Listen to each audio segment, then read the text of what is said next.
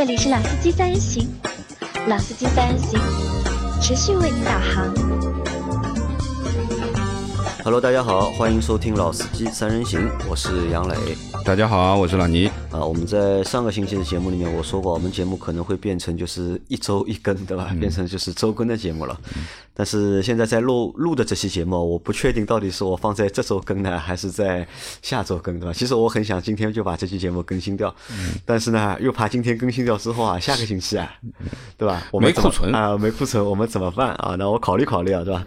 那我们在这个星期就三月十八号嘛，星期四这个星期的星期四对吧？我们去参加了一次未来的就是深度的试驾活动，嗯，并且我们在这次活动里面呢，我们也组织了我们的很多在上海的小伙伴一起去参加这次试驾。那你看，在十八号是星期四嘛，这是一个工作日，那我们那天大概来了将近十二个人，十二个还是十三个？十十四个，十四个对吧？是啊，那来了十四个小伙伴啊，那我觉得就是还蛮开心的，对吧？那么有小伙伴能够陪我们一起去体验一下体验一下试驾。其实这种就是相对深度的试驾，我和老倪我们参加的还嗯比较多一点，嗯，对吧？但是第一次带着就是听众小伙伴去，对吧？那这样的体验倒是第一次啊。但是呢，说实话，整一个体验的过程啊，就带着听众一起去试驾体验，和我想象当中呢还不太一样，对吧？有有点什么不一样？啊，这这个我们等会儿再说，我有点什么不一样，对吧？那我们这次试驾的呢是未来的，就是它有三款车嘛，ES 八、ES 六和 E C 六 EC 六，对吧？那老倪对里面哪你本来你哪几台车你是开过的？我是 E S 八开过啊，ES 八开过呃啊呃，我是对 E S 六比较感兴趣，比较感兴趣对，嗯因为原来在开 E S 八或者在看的时候啊，因为 E S 八是它第一台车嘛，嗯，那么我始终觉得这台车太大了，太大啊，太大了，那我就觉得，呃，不要超过五米的一台车，啊，四米七、四米八这样子是正合适啊，一个中型 SUV 的一个级别。那我是对 ES 六，因为说实话，未来的店也有的时候路过啊，也经常会去逛一下看一看，但是呃试驾倒是没有做，所以我还是对这台车比较感兴趣啊。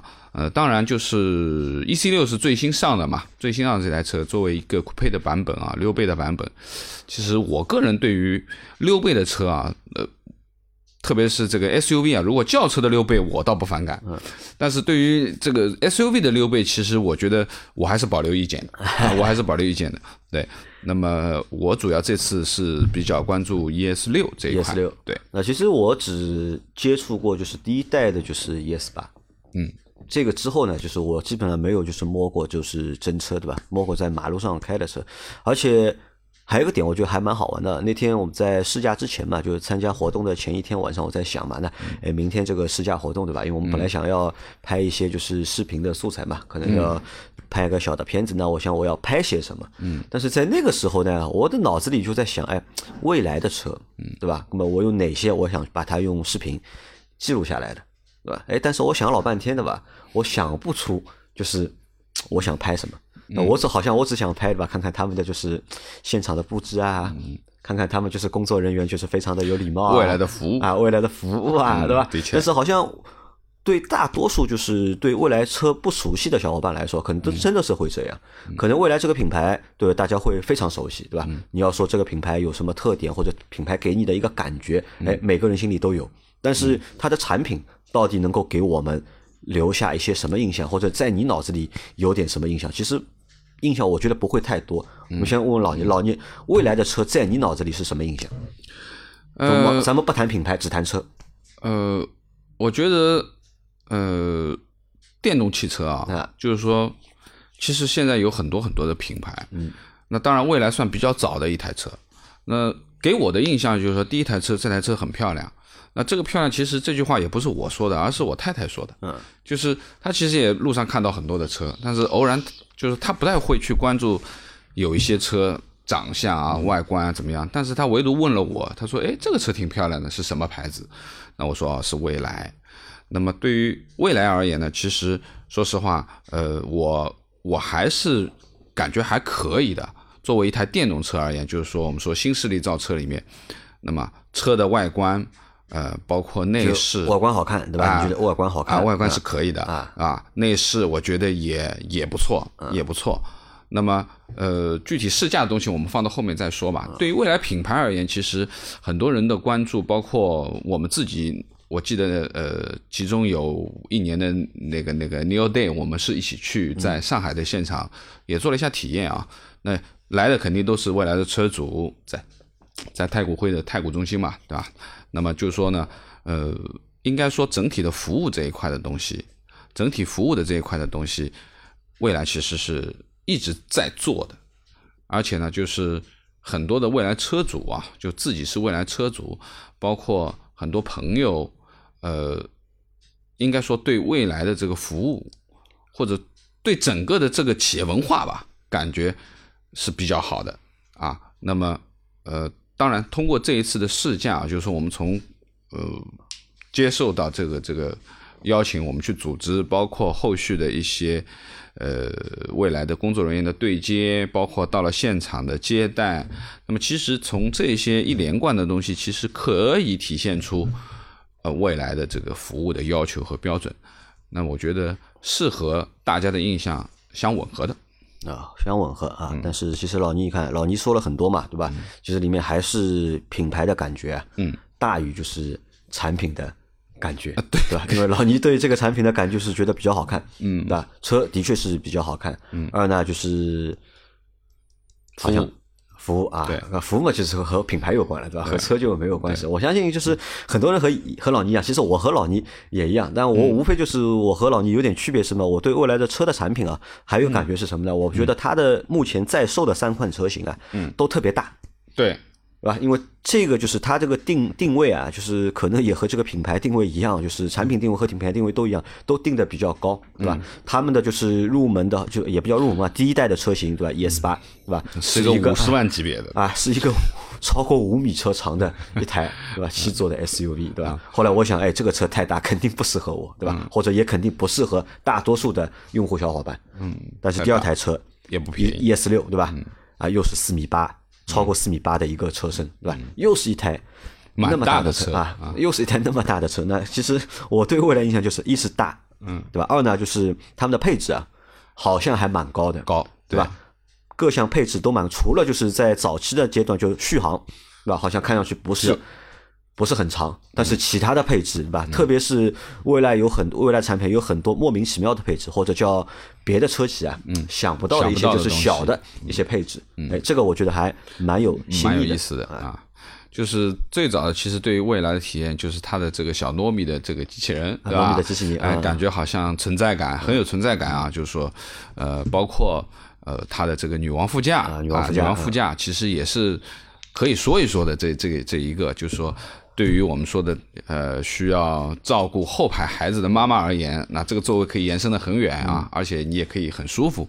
那我觉得，呃，其实能够想到这些东西，我觉得还是蛮有意思的。啊，蛮有意思的啊。那我们来说一下，昨天的话，我们去参加活动，它那个活动大概分了几部分吧。就是第一部分是一个呃试驾前的一个讲解，大概有一二十分钟，对吧？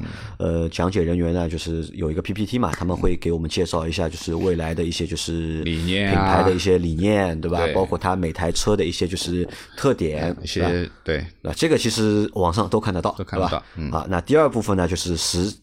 在实地场地，它有一个比较大的一个，其实这个场地啊还算蛮大蛮大，其实对吧？有一场地内的一个试驾和场地外的试驾，道路试驾。场地内的试驾大概有三部分吧，一部分是那个就极速的那个体验，对吧？直线加速、零百加速和刹车啊，零百加速那个就是体验，对吧？对。还有一个它的一个过那些就是非铺装路面，嗯，就这一个一个爬楼梯啊，爬楼梯，过一些这个这个这个颠簸路面啊。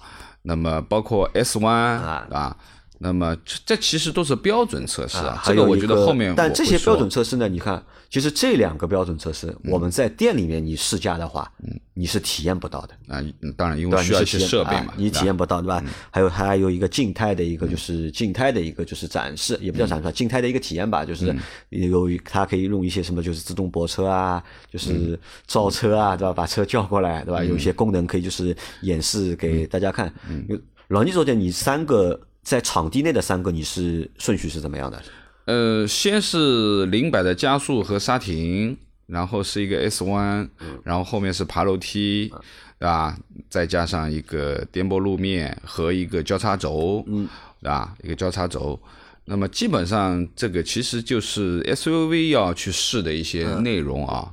那么这三项哪一项给你留下了就是比较深的一个印象？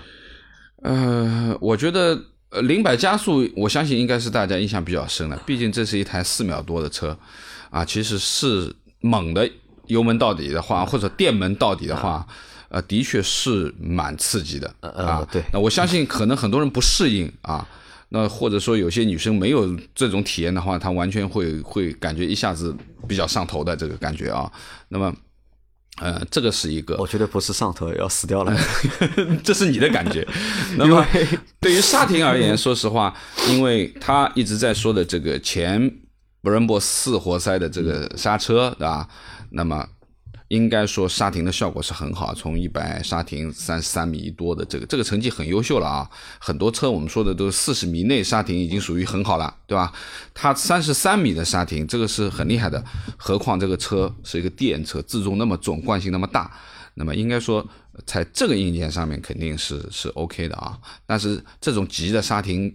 其实也是体验感很不好的，就是对的啊。当然，为了安全啊，不好就不好了，对吧？你站得住总比站不住强。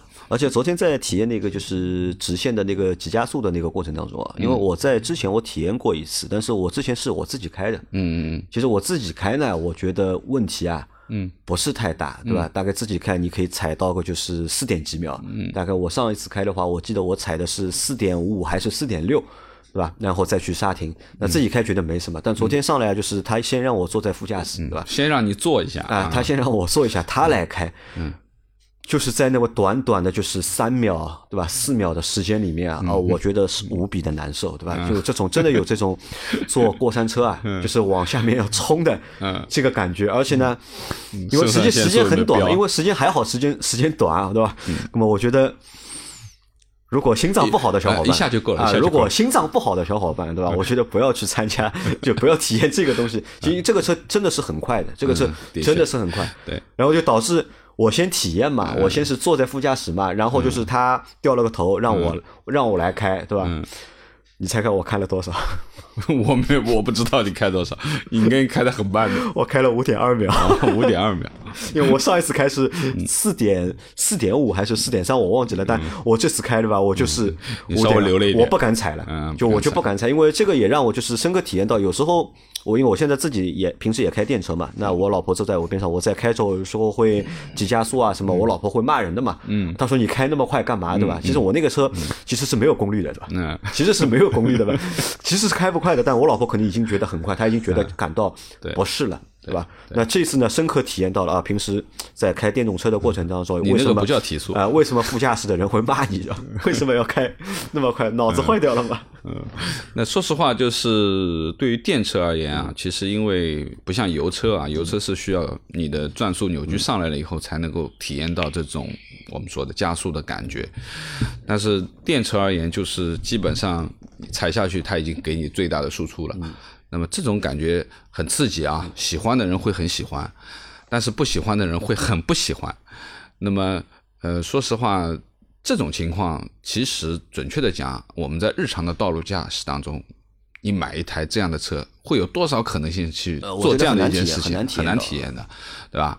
那么，呃，对于后面的测试，比如说刹停，那我觉得是有意义的，因为你可能在高速公路上碰到了紧急的这种情况，你要刹停，那短一米，那就那就是安全。嗯，那所以我觉得刹停这件事情上面，我觉得，呃，这个四活塞的布伦博是蛮厉害的啊，就是刹车距离是非常的短的。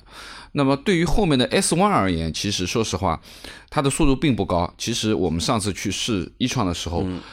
呃，这一个麋鹿 S 弯的进弯出弯，其实我们是开的很快的，我差不多要开到七十，可能超过了。但是它因为场地的限制，其实我觉得只有四十几，可能五十都不到啊。那么准确的讲，其实这种就是紧急变线嘛，就是你帮你碰到一些紧急情况的时候，你一把出去了以后，还是不是能够回来，对吧？还能还能不能控制住这个车辆？那么包括整个车身的姿态、侧倾。啊，那么 S 弯我觉得也是有有有必要试一下的啊。那么呃，至于后面的几个，其实我觉得意义不大。比如说爬楼梯，呃，对，对吧？呃，比比如说我们说这个这个这个交叉轴啊，颠簸的这个颠簸路面，对吧？那么准确的讲，这是一台电车啊，本身它也是一台城市 SUV 的电车。那么你去定义它的话，它肯定不是一个越野车，对不对？我相信以它的续航和现在我们匹配的充电的标准，你很难去到一些。远的地方，或者说是呃设施不完善的地方，你电车是很讨厌的。而且你看，因为它是双电机嘛，对吧？前后电机，然后扭矩又那么大，嗯，其实它的脱困能力啊，嗯，天生的，这肯定的。这个其实这个脱困能力其实天生的。因为说实话，我们说的这个这个，我们去走一些越野路面，包括我们去测试一些越野车，很大的情况下面。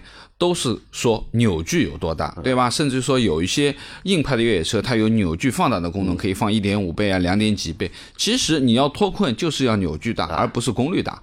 那么相信电车就是天生具备了这个优势，就是因为它扭矩大，对吧？所以我相信，不管是滑轮组测试也好啊，这个有有有有那个那个那个呃，里面也有滑轮组的测试啊。那么不管是两个轮子还是三个轮子。只有一个轮子有动力，它都可以完完全脱困都没有问题的。但是这个呢，我觉得只是在场地里，因为实话说，你也没有这个场景，你也不可能把这个车开到一个 off road 的这个这个这个这个地方去越野，对吧？我觉得这个不现实。那么我觉得意义不大。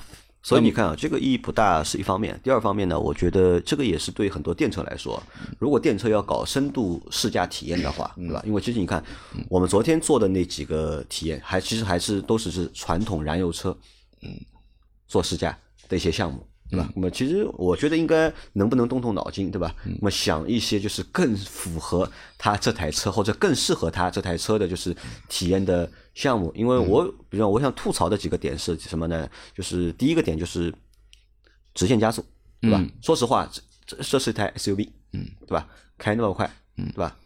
蛮吓人的，其实真的蛮吓人的，对吧？这个虽然说刹得住，因为其实我我相信啊，他只是想让大家体验是什么？是他这个刹车功能，嗯，并不一定是要鼓励大家去踩这个什么四点几秒出来，对吧？只是让你体验这个加速，啊，就体验那个刹车嘛。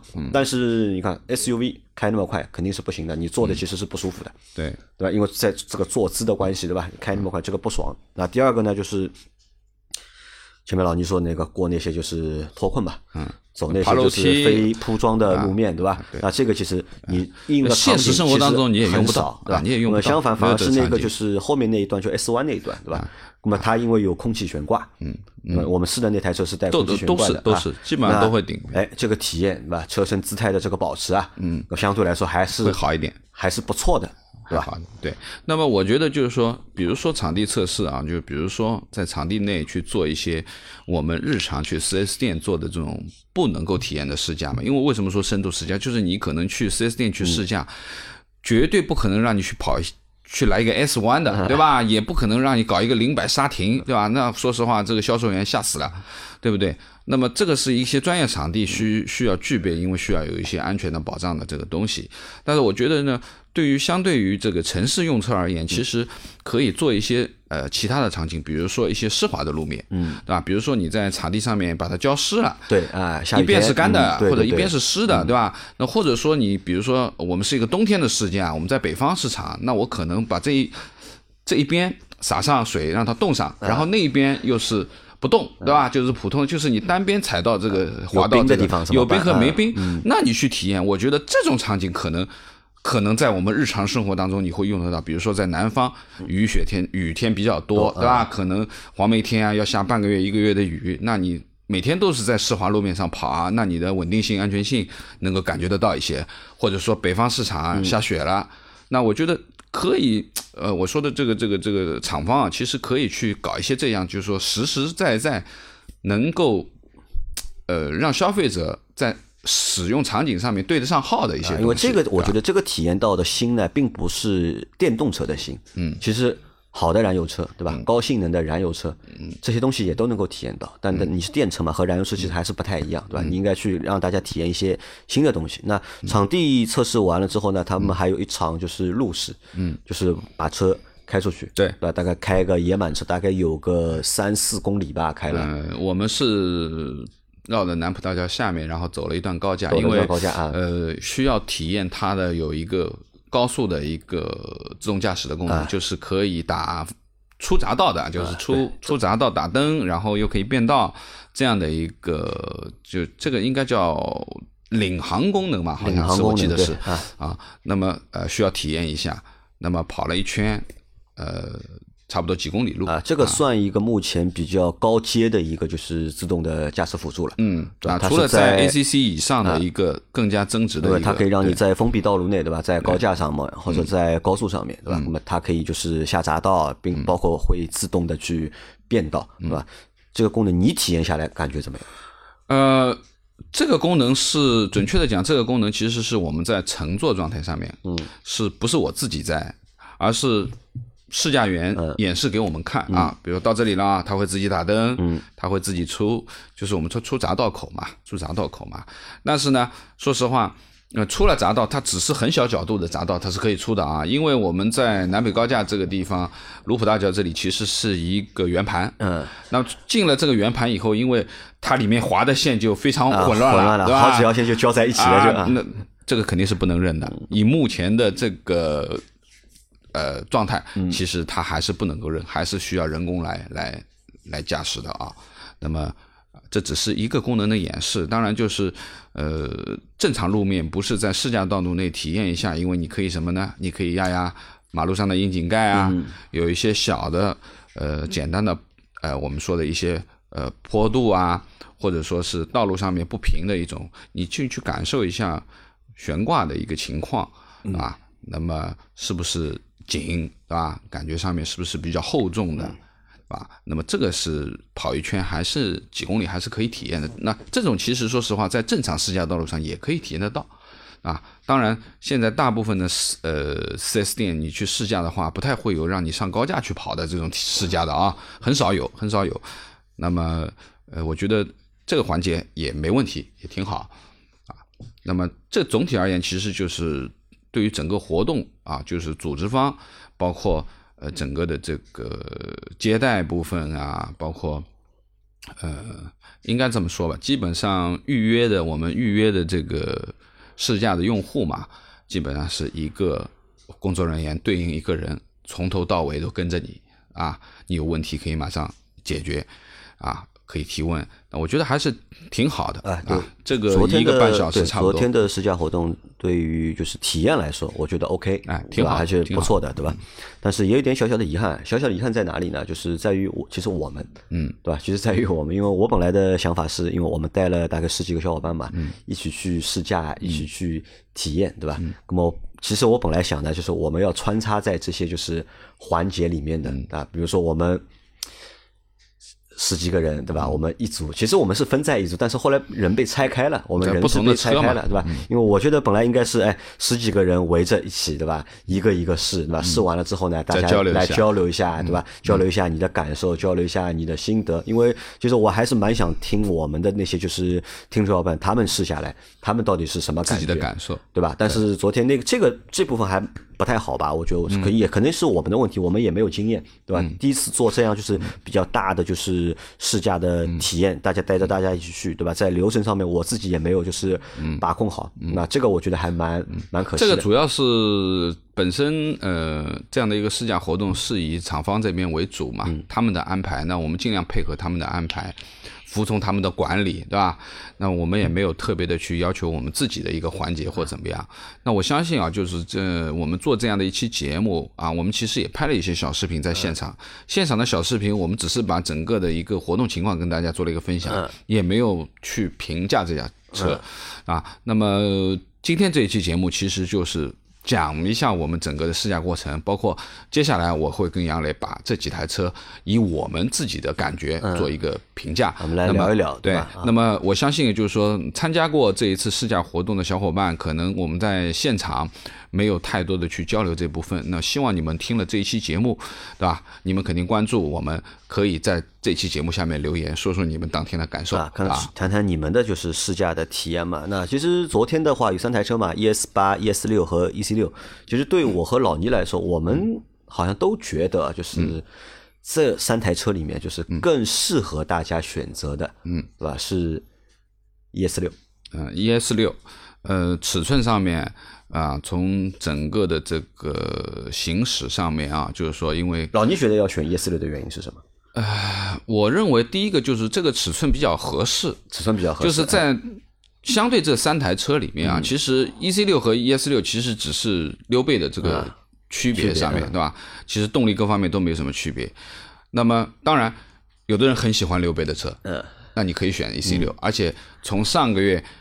啊，或者上上个月我们看销量，其实 EC 六卖的蛮好，对吧？卖的蛮好的。那么毕竟 ES 六是已经出来了一段时间了，但是从行驶上面去看，那么 ES 八，除非你有真的七座这样的一个要求和需求，那么相对而言这台车是偏大一点的。何况之前我们在试驾的时候，包括上次我们去奥迪一创去试驾的时候，其实就有一些环节的对比嘛，就是包括有 Model Model X 的和 ES 八和。一创的一个对比，当然，其实那个对比我认为不及格啊，因为说实话，一创要比他们小很多，对吧？因为一创是个不到不到五米的东西，对吧？然后这个这个摩托摩托叉和那个那个那个那个呃 ES 八其实都是比较大的，那相对而言，你去玩这种麋鹿啊什么东西，肯定很吃亏的啊，肯定很吃亏的嘛。就是整个的它的这个跟随性啊，车身的跟随性、侧倾各方面情况，因为你车身大，肯定是比较吃亏的。那么所以说呢，相比而言，就是整个的这个行驶姿态上面啊，呃，我觉得就是 ES 六是我比较关注的这这一台车啊。当然，呃，也有不好的地方，并不是说 ES 六一定就很好啊。那么，呃，从我的试驾感受，包括实际的体验上面来看，我原来。不去看 ES 八，就是因为我觉得它太大了，对吧？我想看看小一点的。但是实际情况，在驾驶部分的层面，我觉得 ES 六没什么太多的毛病，对吧？因为本身配置基本上这三台车都差不多嘛，对不对？那么，但是在后排，我觉得是有区别的。因为豆腐跟我在一辆车，我在开的时候他在拍，然后呢，呃，我们互换了一下以后，豆腐去开，然后我坐到后面。那我往后后座一坐的时候，我就发觉。我不会选这台车了，因为这个后座很不舒服，太平了啊。一个是比较平，第二个呢，它坐垫也相对比较短，而且后背比较硬。就是说，你的坐姿而言，就是完完全全是浮在这个座位上面，没有太多的贴合感。所以嘛，你想一下，对吧？坐让你坐在一个平的座位上面，对吧？然后踩出四点几秒的百公里加速，的。你是什么？你会滑出去？对的。那么最主要的是什么呢？就是，嗯，它的头部空间其实。即使他不溜背，嗯，其实他的头部空间也是比较紧张的，啊，比较紧张的。那我觉得呢，呃，从驾驶上面去说，我会选这台车，但是从乘坐上面去说，这个后排我觉得我不会接，我不会接受啊，你不会接受啊，我不会接受，我觉得。肯定是不舒服的。那我们先来看一下，就是 ES 六的话，它目前是有三个版本在售嘛，对吧？ES 六的运动版和 ES 六的性能版，还有一个 ES 六的签名签名版，对吧？我们可以把它理解为就是低配、中配和高配，高配对吧？售价分别是三十五点八万起，对吧？三十五点八万、三十九点八万和四十六点八万，对吧？对。那基本上当中是每个配置就是每个版本里面其实是有两个呃续航里程的版本，有一个短的和一个一个四百多的长的嘛，一个六百。我们先来看看价格，哎，老倪觉得就是你看这个价格对吧？运动版对吧？三百五十啊啊不是三三十五点八万的，三十五点八万，那买一台这样的车，你觉得这个定价的话，你觉得定的怎么样？呃，我觉得还是贵。还是贵，我还觉得还是贵。当然，其实这是相对而言啊，就是其实它的标配的这些东西，其实基本上大家都用得到，对吧？标配的东西也不弱。但是说实话，现在电动车能卖三十几万的有几台呢？嗯，对不对？那么相对而言，这个价格还是偏贵一点的。这个一点也不是我的这个观点啊，包括我们这次去的这个试驾的小伙伴中，其实我也听到了这样的声音，还是觉得贵了一点。还是贵了一点，啊，那么这个是价格上面的东西。那你觉得为什么这个价格能定那么高？啊，本身它的起点就比较高的，对吧？因为它最早发的是 ES 八，嗯，都是四十几万到五十几万的一个标准。那现在它定个四十，这个这个这个 ES 六定个三十几万，包括它现在又推出了这个电池租赁的东西，你可以租电池嘛，你就可以减掉几万块，其实也就是嘛，对吧？减了七万块。短的那小的那个电池是你可以减七万嘛？减七万，七万的话，那这台车的话大概是二十二十七万二十九万多，对吧？二十七万多，二十九万多吧。三十五万八减七万，还有一万多的那个那个补贴呢啊啊，还有一万多的二十七万一万一对吧？二十七万多的话，买这个车你觉得价格贵吧？嗯，我觉得不贵了吧？电池租赁的方法，我觉得还还可以了，就是说。呃，前面说了，就是你一次性可以减七万，然后呢变成分期付款嘛，每个月使用电池租赁费它是九百八一个月。那我们现在我们可以来聊一聊这个就是电池租赁啊，因为我们可能很多小伙伴会把这个电池租赁啊，嗯，简单的理解为这块电池，嗯，分期付款，嗯，但其实我觉得不是这个概念，因为昨天仔细和他们聊，工作人员聊了之后啊，就是我发现还不是这个概念，你看。好处有几个点，我觉得一，首先我们在买这台车的时候啊，就是你可以少付这个电池的钱，对吧？电池钱我不要，我不要这块电池，对吧？我花钱租这个电池，租这个电池。那么肯定有小伙伴会说了嘛，你电车你不买电池，对吧？你怎么用啊？这个肯定要租嘛。但租的话，租有租的好处啊。好处在哪里呢？因为未来的车啊，它是可以换电的，对吧？因为它可以换电嘛。这个其实是我比较喜欢它的一个理由。啊，你看 最早对吧？这个车上市时候被大家去并购对吧？或者被大家去这个是吐槽说它续航短，嗯，因为在当时对吧，在 ES 八刚出来的时候，可能的确是电池这个技术啊，只能达到这个程度，对吧？那它的续航比较短，但是两年过去了，对吧？三年过去了，嗯，哎，其实电池的容量对吧，一直在提升，嗯，那么如果我们用租电池的话，哎，其实你可以看，你今年租的只是这个规格的电池，嗯，哎，过个两年，哎，电池技术，嗯，发展变化了，哎，我就可以去租新的电池。而且呢，还有一个点是什么？就是我现在因为我自己是电动车的一个用户嘛，我现在发觉一个问题啊，就是我在使用电动车的过程当中，其实我对车的配置、性能其实是满意的，我觉得 OK 的，没有问题的，对吧？但是有一个实际问题是什么？电池会衰减，嗯，对。因为不管你买什么车，你的电池都会存在每年衰减的这个问题。但是呢，这个衰减呢又达不到就是可以去可以去换电池 的问题，索赔的这个程度，对吧？这个是其实让你觉得是心里是不太舒服的。而且你看，你你在三年前，对吧？你买一台车。对吧？你觉得有个三百、四百的一个续航，你觉得够了，对吧？其实也的确是够了，但是哎，过了之后啊，现在都是五百、六百起步的，对吧？到后面再到明年就变一千了啊！对的啊，你还开了一个就是三百的一个续航的一台车，哎，到时候你很有可能你想把这台车卖掉的原因，并不是这台车的就是其他的性能不能满足你了，而是这个电池这个续航不能满足你了。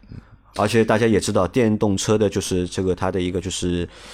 保值率嗯比较高，对对吧？哎，那这个其实会有个问题，但是最值钱的就是电池啊。但如果可以用一个就是电池租赁的一个方式，对吧？去卖 电动车的话，哎，我相信你就可以升级你的电池，这部分的问题可以解决。哎，我可以一直升级我的电池。就是换个比方讲起来，就是说，第一个就是作为可以换电的未来而言啊，其实我觉得这一点是比较好的。这个就不像说的电池有衰竭，这是谁都知道的事情。那么。如果说你可以升级你的电池，比如说我从七十千瓦升级到一百千瓦，现在已经有一百了，对吧？那未来可能会有一百五，对不对？那么这个换个比方讲起来，就是呃，你始终能够保持这个车的正常的一个或者比较好的一个续航的一个状态状态，或者说是哪怕你呃未来你买一块电池板，对吧？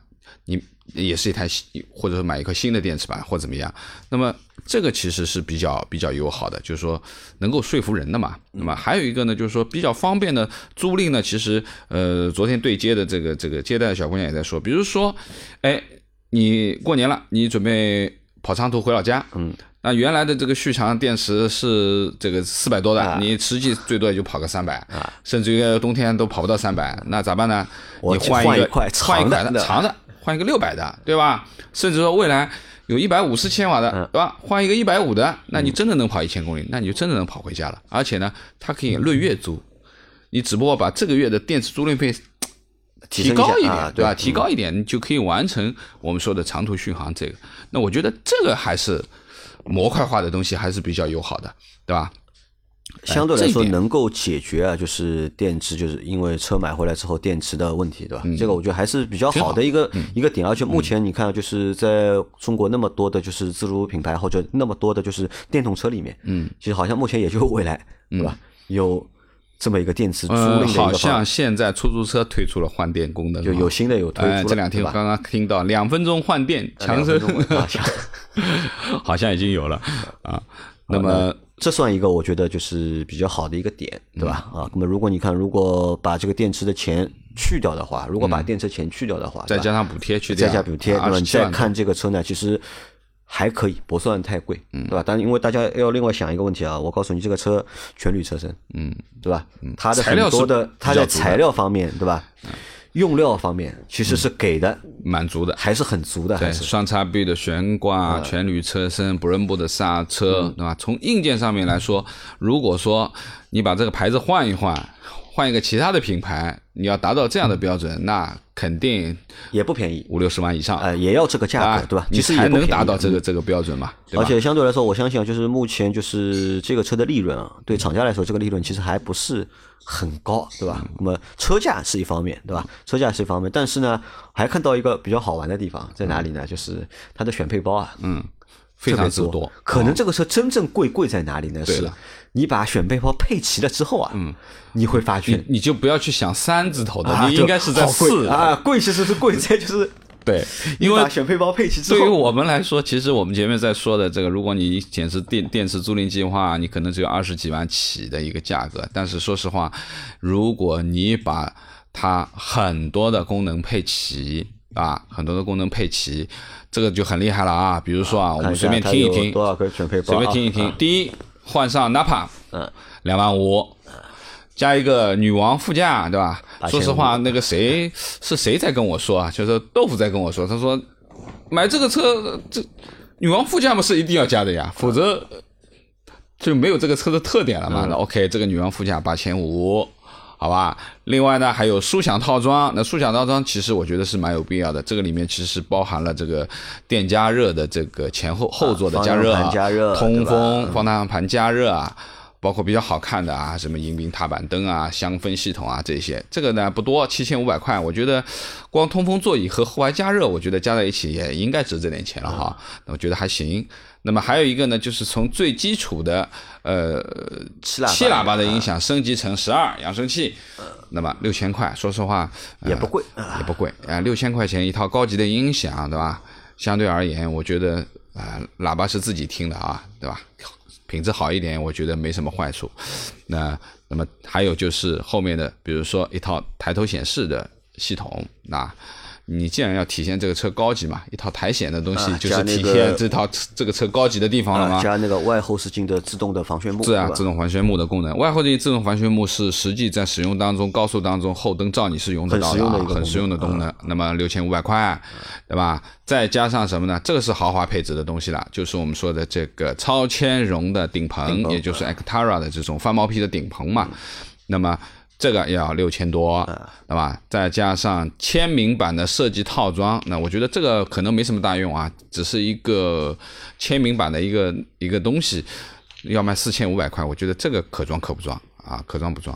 那么呃，有两个东西是选装的，那么前面说的啊，最低配的标准其实是不带自动驾驶的这个功能的啊，包这括个其实要吐槽啊，我觉得这个其实是要吐槽的，对吧？嗯，它应该标配一个全作为一台那么高规格的就是产品的话，对吧？ACC，嗯，对吧？应该标标配？这个我觉得是值得吐槽的一个点。，因为它这个好像只有到了签名版才是标配 ACC 的这一套东西的它顶配的版本嘛，顶配版本啊，就是前面说了三个版本，那么这一套呃选配的，就是 Neo Pilot 这套选配包是一万五千块，其实这只是一个基础的 ACC 巡航啊，还不带我前面说的这个呃。高阶的这套升级的叫全配包，其实就带了很多自动驾驶啊的呃这个这个功能啊，包括前面说的领航功能啊。那这个东西如果全部都加进去的话，对不起，三万九，三万九啊，啊，三万九。那么你想，这个加在一起估计得有个十万块吧，啊，差不多了啊。两万五啊，加三万九，我天，这已经是啊六万多了。不，不是不是，你全加好的之后，对吧？小五十万了是呃，就如果四十多万吧，四十多万了，对，40多万所以呢，很多人，包括我们去的这个小伙伴，我记得谁说了这么一句，嗯就是意思说，你买这个车，你稍微像点样子，啊稍微配一配，那肯定就小四十万，嗯我也不说四十多，反正就肯定是三十七八万以上了，就基本上是这个这个意思啊。否则的话呢，就是一个盖板的东西，对吧？那么感觉上面好像就和电动车和现在说的这个科技没有太大的关系了啊，对吧？那么科技还是体现在一些配置上面因为这台车你想，如果我落地对吧，我不要它那个电池，我租电池的话，对嗯吧？这个车的落地大概在四十万不到，就将近四十万，差不多那嗯四十万，如果四十万再看这台车的话呢，那么就会觉得呢，真的是小贵了，对对吧？本来是如果是第一个版本对吧，运动嗯版那个电池不要的话，对吧？二十七万多，对吧？嗯我觉得还可以，但是这个呢配完之后呢，哎，我觉得你你不可能不选配的，有一些东西你肯定会啊，选对的，这个话又说回来，你啊看你不可能不选。我们为什么要买电车，对吧？买电车其实很多人，对吧？我们最初想法买电车啊可能是为了就是什么呢？就是为了经济性，嗯，对吧？为了提高这个经济性，对吧？对但是我有另外一个想法是什么？你看，因为现在电车的配置啊，做得越来越高了，嗯科技啊，对吧？那如果你已经花了这个钱了，嗯，对吧？你不配这些东西，嗯，对吧？可我觉得呢，这个车白买，对吧？好的，对，好了，那么 ES 六啊，我们大概就说到这里。其实呃，所有的配置的东西都可以去官网或者说去一些平台去看一下。只是说对于这台车，其实在驾控层面上面啊，尺寸是合适的，开起来也不错啊。从坐从驾驶位上面去去体验的话，其实是都是不错的，包括它的顶配的，就是高配的这个空气悬挂啊，其实各方面的质感都还可以。那么呃，对于比较大的这种槽点两个嘛，对吧？槽点两个，一个就是乘坐的舒适性，乘坐舒适性，有后排前但排和后这个其实排差蛮多。嗯但其实这个我觉得就是它可以提高的，因为这个其实对他来说不难的嘛，对吧？他把后排座椅对吧调节一下下或者改进一下，这个其实不难，能够因为我们在聊这件事情的时候，我也问了一下我们的接待人员，我说难道就没有人说这个座位不舒服吗？他说有，我们已经都反映过了，对吧？很多客户会反映这个第二排不舒服啊。那这可能要有个周期，对吧？对然后其实还有一个槽点，对嗯吧？因为大家知道我们在去试车的过程当中啊，就是我都会试一下这台车的车机啊，嗯，是不是符合就是我们的一个需求啊？因为嗯我们去测车机的话，最简单就是什么呢？就是语音呼叫，对吧？我要收听，嗯，老司机三人行，嗯，但是这台车是不行的，不行的，对的，因为它连的，它它可它有那个就车联网，嗯，但它连的呢是它默认的就是那些内容的库，啊，它是没有连到喜马拉雅，没有连到蜻蜓啊，它是不是可以装呢？呃装是可以的，就是你要你要重新再点开那个，就是让它打开喜马拉雅，你到喜马拉雅里面去找我们的节目，这个是 OK 的，但是它的车机是不能够直接找到我们节目的。那这一点其实我觉得也是啊，不合格的，对吧？那其实整台车的话，就槽点，我觉得就这两个，其他的点的话，嗯，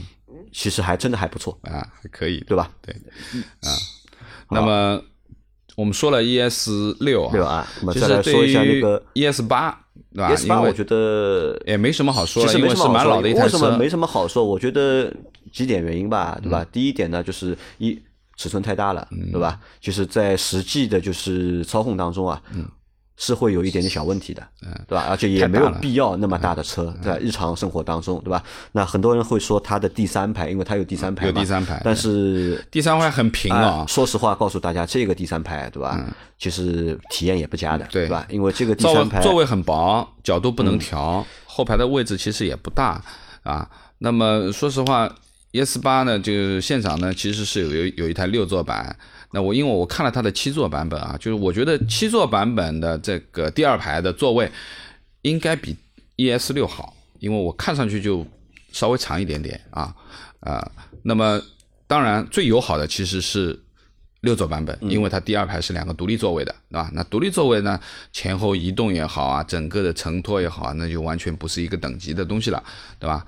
那么第三排肯定还是小平板，对，吧？很鸡肋小平板，，对吧？第三排很鸡肋啊而且不得不说，它的第三排和理想 ONE 的第三排嗯，没有办法比，我理想 ONE 我没做过，你试呃过？我试过嘛，对吧啊？OK，它的第三排和理想 ONE 的第三排是没有办法比的，好对吧？虽然说理想 ONE 的第三排也不怎么理想，但是 ES 八第三排呢就是更糟糕一点，对吧？所以我们也不推荐大家就是买那个就是 ES 八，而且 ES 八的这个售价呀，更贵了啊更贵了四十几万起。那还有一台车呢是 EC 六，E C 六，EC 六，我们来说一下吧，就是 EC 六和 ES 六呢其实是一个姊妹车型。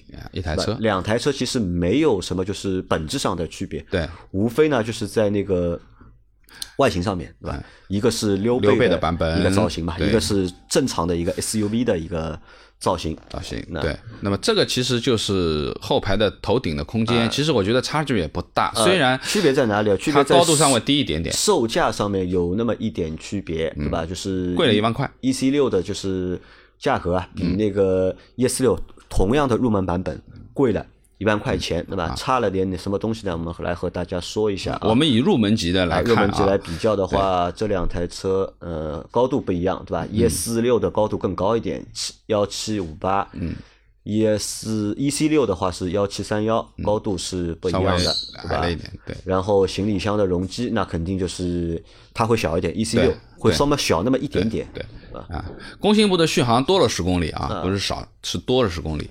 对，然后呢，还有就是它的驾驶模式嗯，驾驶模式啊，它嗯多了一个雪地模式，多了一个雪地啊，模式，多了一个雪地模式。，EC 六比 ES 六多了一个多了个雪地地模式，嗯，啊，我说的是接下来就是说的这个这个天窗了。那天窗呢，肯定了，它这个版本是不可开启的一个全景，就是一块玻璃了一块天幕啊，啊，天幕了。那么它不能开启的啊，而 ES 六是可以开启的。那么另外一个呢，就是呃它的座椅。因为基础入门版本的，前面我们说了，这个 Napa 的包一加两万五嘛，对不对？那么呃，基础版本的这个 ES 六它是仿皮座椅的啊，仿皮座椅的。那这个仿皮座椅，呃，EC 六它就变成混搭，嗯，就是皮和织物的混搭型的啊一个座椅了。那么另外呢，就是喇叭也不一样，喇叭器不一样，那这个就是说，它贵了一万块啊，就是说从音响上面，嗯啊，一个是七喇叭，一个是十二喇叭。那么我们知道这一套选配包是六千块，嗯，啊，是六千块啊。那么，呃，大家去看一下区别吧。其实就是在价格层面上面多了一万块，但是它是多了一点东西的啊，多了一点东西的。那么其他的选配部分的东西都一样啊，根据你自己的要求去选吧。那么 E C 六呢，呃，整体整体这一块啊，我觉得就是说，呃，像这种造型的车，其实啊很时髦，时髦因为啊是现在比较流行啊。你现在你看很多很多呃自主品牌车都在出六倍的版本啊。那么呃，如果你喜欢，那肯定啊喜欢的人会很喜欢啊。那么但也会有我这样不太喜欢这种造型的车的，好不好？那么整体而言，对于整个我们这次未来的一个试驾啊，我们做了一些点评啊。那么如果对这台车感兴趣的小伙伴，你们可以到未来的店铺里面去体验一下。我相信啊，这个接待服务各方面都应该是 OK 没问题的。那么呃，去开一下吧。那么对于一台三十几万的车，电车啊，我们说到底能够达到什么样的标准？嗯啊，其实还是需要自己去开。另外一个就是根据你自己的需求，对吧？你自己的用途，包括你自己，特别是这这这几台车，其实都很大，都超过一米九宽的。嗯，所以停车上面你要想清楚啊，有些很小的车位停这个车会比较局促一点的。那么呃，希望大家自己去做一个考虑。啊，好的，那最后呢，就是总结一下，就是从对未来之前的了解，对吧？体验，包括这一次的就是试驾的体验，对吧？我得出了一个比较坚定的一个结论，嗯，结论是什么呢？就是未来不管在品牌上还是在产品上面，嗯，都能够给用户啊带来高级感，嗯，而且这个高级感是目前其他的那些就是自主品牌们啊不能给到大家的。嗯可能在车的性能上面，大家会有不一样的地方，但是这个品牌的感觉或者对这个产品的感觉，高级感，目前可能也只真的只有未来，嗯可以给到大家。是的，所以你反过来再去看它这个售价呢，对吧？那么好像贵呀、也贵的有点 有点道理，对吧？那好吧，今天呢，我们这期节目呢就先到这里，因为我们办公室我们是订了一台 Model Y 的，预估的话是快的话，月底我们会拿到车，然后慢的话，四月份也会拿到车。等我们拿到 Model Y 之后啊，我们会有关于 Model Y 的就是一期节目。然后呢，我很想做一期什么呢？就是拿 Model Y 跑一个小长途吗？不是不是，去对比未来的就是 ES 六啊。好的，因为在目前在这个价位上面，其实就只有这两台车是比较接近的。嗯。而且在在品牌上面，在产品上面，这两台车是比较接近的。那我想做这两台车的一个对比，那我们去看一下这两台车，就是 Model Y 还小一点，还小一点，尺寸还小一点，在至少在价格和品牌上，它是接近的嘛？OK，对吧？好，好吧，那我们今天的这期节目就先到这里啊，感谢大家的收听。那如果对未来车有兴趣，小伙伴也去可以报名参加他们的试驾活动，因为他们这个试驾活动目前应该是在全国在巡。巡展嘛，对吧？到处都有，对吧？可以去看一下他们的官方的信息，对吧？如果想去试驾的话，可以去预约试驾的试一下。好，好吧，那我们今天的这期节目就到这里，感谢大家的收听，好，拜拜，拜拜。